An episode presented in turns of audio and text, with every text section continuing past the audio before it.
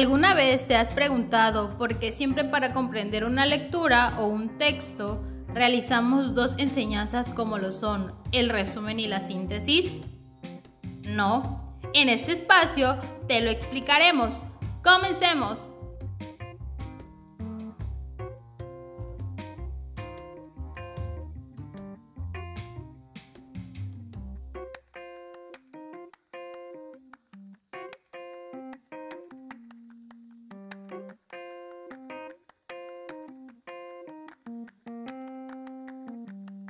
¿Cómo están amigos? Espero y se encuentren bien en sus hogares.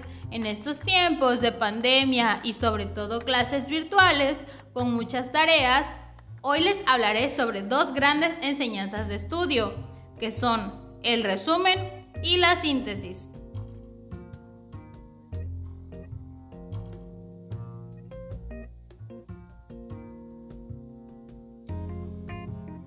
Antes que todo, ¿Sabes qué es el resumen? Se dice que el resumen consiste en reducir un texto, expresando con las mismas palabras del autor las ideas principales, vinculadas unas con otras, sin perder la claridad en el texto. Por ejemplo, si se introdujeran palabras propias de quien realiza el resumen o apreciaciones personales, ya no sería un resumen, sino una síntesis. Los resúmenes permiten comprobar que entendimos el texto en su totalidad, ya que podemos elegir cuáles son sus ideas principales y cuáles son sus ideas descartables.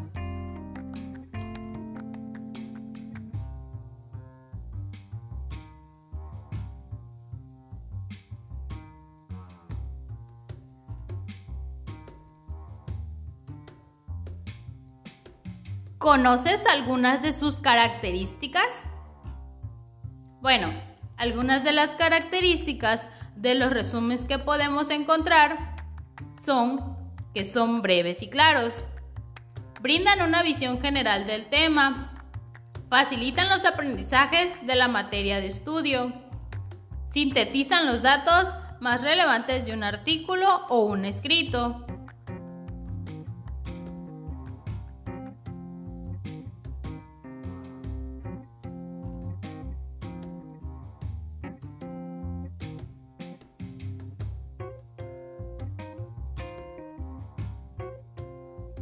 Ahora que ya sabemos qué es el resumen y conocemos algunas de sus características, ¿sabes cuántos tipos de resúmenes existen? Aquí podemos encontrar tres grandes tipos de resúmenes. En el número uno podemos encontrar el resumen ejecutivo. Es un tipo de resumen muy empleado en el mundo financiero y de los negocios, en el cual se busca interesar en la dinámica de una futura empresa o organización a quien lo lee, dándole los puntos más relevantes del mismo. En el número 2, el resumen bibliográfico. Es el resumen que se hace de un libro, una obra literaria o una disertación, incluso un libro científico, ya sea para fines divulgativos o simplemente para una ficha bibliográfica.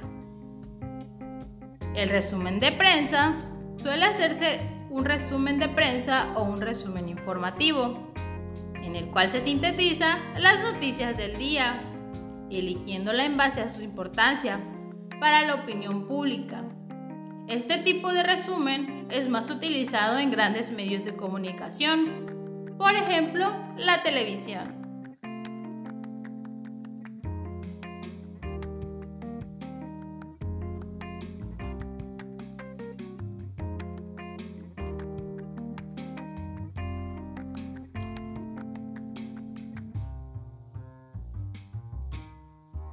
Para hacer correctamente un resumen, podemos guiarnos de los siguientes pasos. Número 1. Leer el texto original. Esto es indispensable para hacer un resumen. No se puede resumir lo que se desconoce, ni se puede resumir un texto por encima. En el número 2, separar el texto en párrafos. Una vez separados, marcas en cada párrafo las ideas principales y las ideas secundarias y las suplementarias. En el número 3, transcribe lo subrayado. Copia en tu cuaderno las ideas principales y secundarias solamente y trata de ordenarlas para formar con ella un único párrafo. En el número 4, redacta de nuevo el párrafo.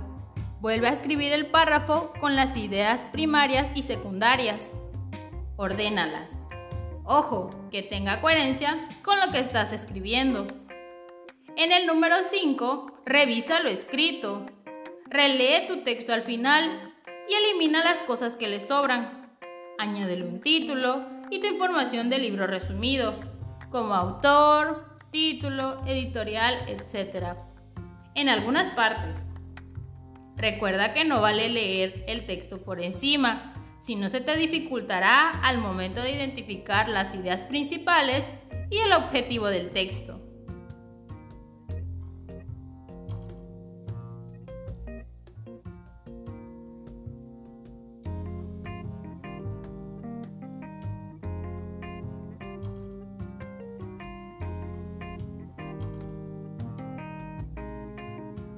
Otras de las enseñanzas que podemos encontrar es la síntesis. Pero, ¿sabes qué es la síntesis? Podemos decir que en un texto es un resumen del texto original, donde solo se consideran las ideas principales del tema, abordadas por el autor. La elaboración de la síntesis resulta beneficiosa, ya que precisa la comprensión de una lectura atenta y del análisis del contenido.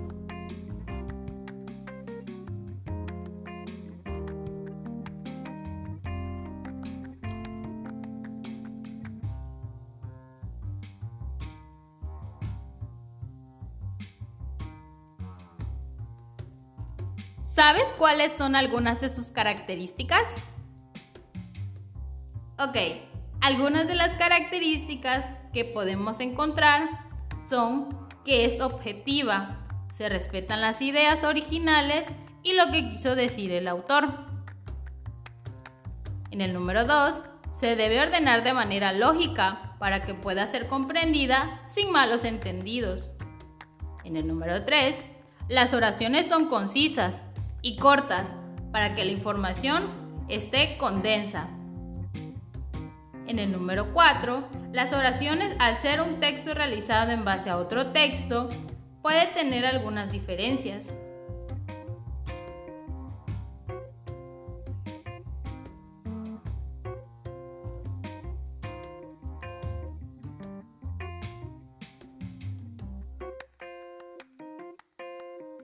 Estamos llegando casi al final de este tema, no sin antes decirles algunas de las estrategias de la síntesis, como lo son leer el texto con atención una primera vez, releer el texto, pero esta vez subrayando las ideas principales, asegurarse de haber entendido correctamente estas ideas y asimila los conceptos.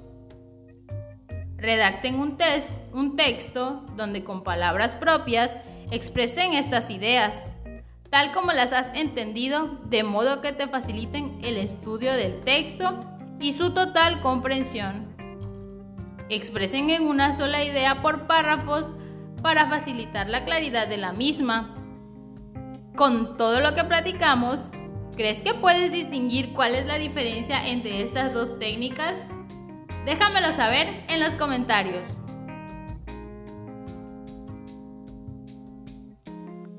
Espero y te haya gustado este podcast y te sirva de mucho en tus actividades escolares. Yo me despido, no sin antes decirles que no vale copiar y pegar la información. Recuerden que leer para comprender es muy importante. Dios me los bendiga mucho. Yo soy Diana Cruz. Esto fue todo por hoy. Espero volvernos a encontrar en un próximo episodio.